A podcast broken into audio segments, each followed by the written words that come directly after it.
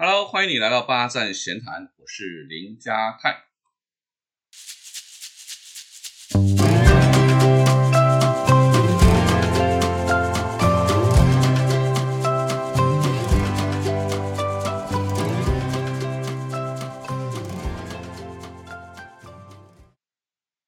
今天呢，要跟各位分享的主题是苏打绿清风的恩与怨。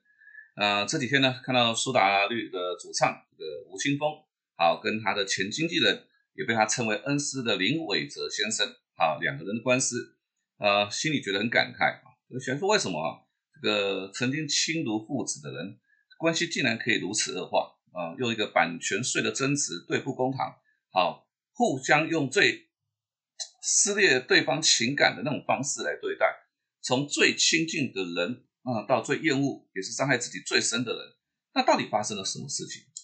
那这种师徒反目啊，其实从来都不是一件大新闻啊，它蛮常见的啊。那媒体上报道过，就包括了罗志祥啊，跟捧红他的经纪人孙德荣，啊，那大家都知道的这个周杰伦和吴宗宪啊，或者是这个妙天跟妙禅，好啊，甚至这个台积电人称蒋爸的蒋尚义，哎，跟他的徒弟梁孟松的恩怨。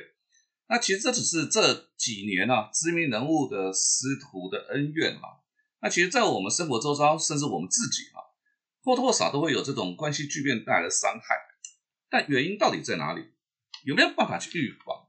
好，其实中文很有意思啊。我们在讲恩的时候的习惯是会跟着怨嘛，对不对哈？那讲到爱，就会讲到恨。好，所以我们就会看到那种从恩重如山到怨比海深，对不对？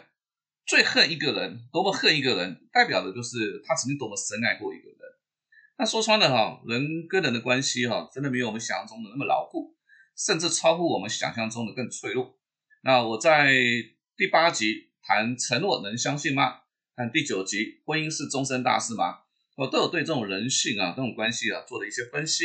好，那其实呢，像我有个认识一个在科技公司啊担任 R&D 主管啊那个报。呃，他能力很强哈，也相当懂得，相当照顾他的部署啊。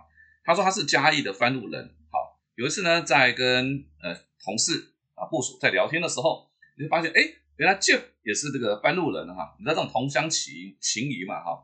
像 Jeff 哈，他也是非常的认真啊，跟跟这个爸爸也这个成长环境有点像，啊，所以爸爸的就对 Jeff 有种格外的那种提携哈，所以。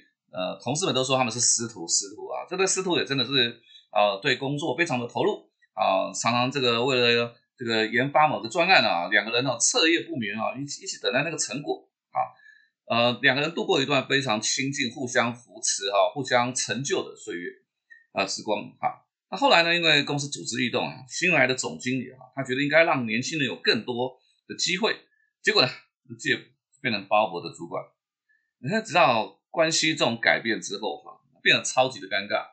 啊，鲍勃说，哈，一开始他真的还不知道怎么去跟 Jeff 讲话，因为从以前的部署到变成自己的主管，开会的时候也很尴尬。以前是鲍勃告诉 Jeff 怎么做，而现在变成 Jeff，变成现在变成是 Jeff 要跟，呃，要跟鲍勃要跟 Jeff 请请示，啊，要怎么去做？那这样子一定会有些好事者的旁边那种耳语，那造成两个人关系哦，就变得有点恶化。到后来啊，这个鲍勃自己先撑不住啊，就就离开了啊，还看了一段时间的心理医生，因为他受创很大。那他是在这个课堂休息的时间啊，特别来跟我聊哈。那当时他我已经知道他已经不会再被这个事情绑那么深了哈。那他就问我一个问题啊，那他到底做错了什么？其实我们都知道他根本没做错什么，这就就是就是就是环境的关系的改变。所以我就跟他说，我说这个答案呢哈很老套，但他就是实话是缘分尽了，就这样放手吧。好，其实关系越亲近啊，也代表接触点就代表越亲亲，那个接触点越多。那每一个接触点，它都可能变成日后翻脸刺到脚的小螺丝钉。啊，我们常说一句话，就是这个受人点滴哈，要涌泉以报。那这句话呢，本来是要提醒受帮助的人啊，要加倍奉还。但经常是哈，帮助别人呢，记得都特别清楚啊。我有一个，我以前认识一个人。啊，说真的，他帮过我非常多的忙。好，那我我亲眼看到哈，他有一个笔记本，上面清楚的记载，哇，他是什么时间帮助了谁，帮助了什么事情啊，我看到他在写这些东西，我就知道他他到底要什么东西。所以他的生日啊，我就会特别的哈，这个帮他庆生。可是你知道哈，人一旦有了这样子的行为，好，你就知道我不管怎么努力哈，他都会觉得我做的不够多啊。那当然我我跟他倒没有到翻脸的程度的啊，就是慢慢慢慢就从冷落他，然后到渐行渐远，现在就真的就是没有再去呃什么联系了哈。所以当一个人哈把自己看得太重要，就很容易感到委屈，好。这个吴宗宪呢，也许真的是在那，就就就在关键时刻，真的就拉了周杰伦那一把，好，但他没事呢，就想把这个事情拿来说。我想不止周杰伦不舒服了，其实对对吴吴宗宪来讲，何尝不是一种折磨？所以啊，帮助别人之前哈，以前我们都会考虑的事情是，哎，不知道对方会不会回报我们。好，其实这句话应该倒过来讲，我觉得说，你要帮助别人之前，先问自己哈，能不能忘记？好像我刚刚在讲这个吴宗宪跟跟跟周杰伦的，就是说。吴宗宪惦记的是他曾经帮过周杰伦这一把，但他他会无意间去就没有去注意到这个周杰伦他自己也是非常的努力，才能够拥有今天的事业啊，人都是这个样子的啊，所以压垮对方的哈，未必是对方的忘恩负义，而是自己缺乏足缺乏节制的一个自我放大。你想头变得那么大，身体当然撑不住嘛，对不对？那清风呢，他一直说他一直不能理解啊。他到底自己做错了什么？为什么他曾经视为父亲的人哈会如此伤害他？那我们今天如果换个立场，对不对？你想这个林伟哲先生哈，他会用这么激烈的方法处理这个版权费的问题，啊，几乎是完全不顾社会舆论哦，把他所有可能的批评，对不对？他都已经想到了，但他就要抱着这种几乎是玉石俱焚、同归于尽的心情来处理。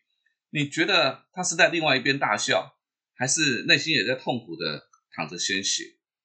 其实任何亲密的关系发生反转哦，从来都不是一件事情造成的，情绪往往都是积年累月的累积啊。那最后呢，就是因为一件事情溃堤啊的狂泻出来。那在师徒关系当中啊，有太多的细节啊，都足以毁掉两个人的信任啊。比如说这个徒弟越来越成功了嘛，对不对？有时候就会不经意的就表达出，哎呀，我觉得师傅的方法哦，老派了。对不对？好，当徒弟越来越成功之后呢，那你觉得一个人的成功会带来自信？好，自信会带给一个主观，那他慢慢的就会对师傅对他的一些提点啊，啊，甚至一些要求啊，嗯，就可能就忽略掉。我想师傅不会舒服，对不对？当然也有一些师傅啦，这个心胸不是那么的宽阔啊，看到这个徒弟哈，这个比他成功超越他了，那种嫉妒之心难免都会有。好，数学里面哈是可以。负负得正，但情绪是没有办法负负得正，有时候它甚至会变成平方效应，变得更严重。那至于两个人呢，我就想清风跟这个林伟哲哈，两个人什么时候他们的关系这个这个关系恶化浮上台面？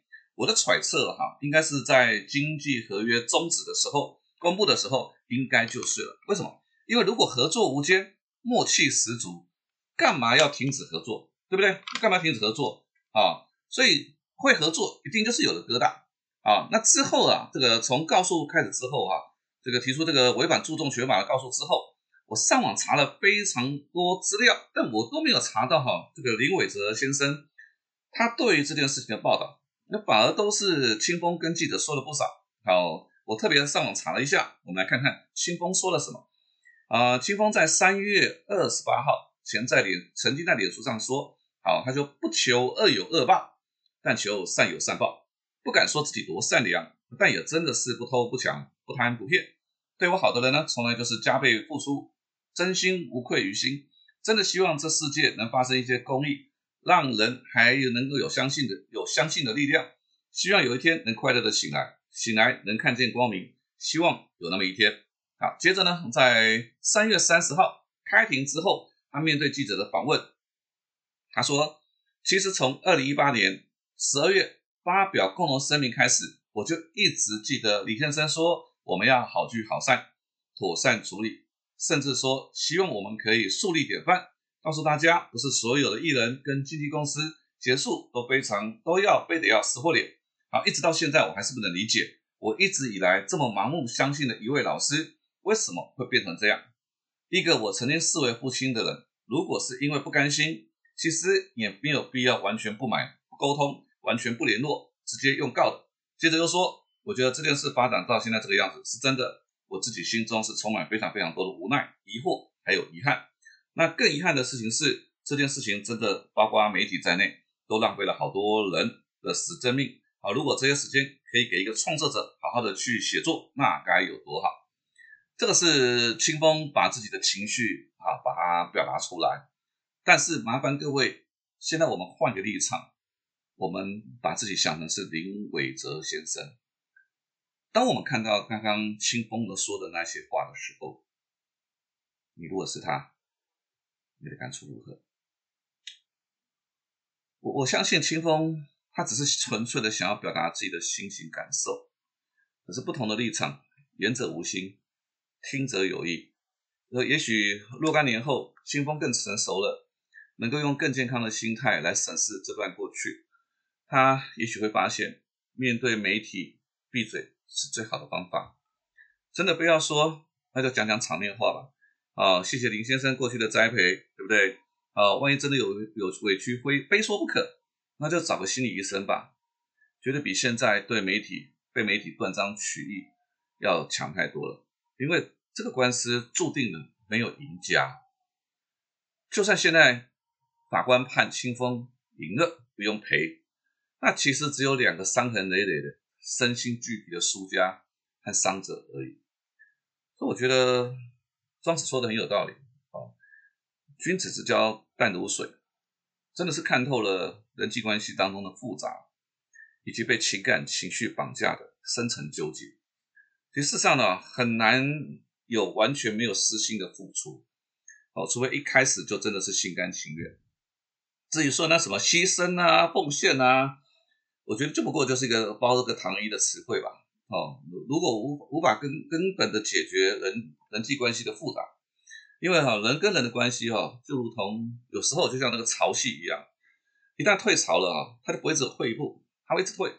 好，那些啊，当不成恋人啊，可以当朋友啦，哈，不能合作也能当家人这种话，呃，就算说的当时不是客套话，那就是高估了人际关系的变化，因为后面如潮水般的关系的改变、衰退，那是他想象不到的。所以有时候哈，原来的关系结束了，我觉得最好的方法就是变成陌生人、普通人，至少还能保有那些原来美好的回忆吧。人生才能够一直持续的向前走。好，霸占闲谈，捕捉平时错过的风景，发现被忽略的观察角度，让生活多一点乐趣，人生多一点厚度。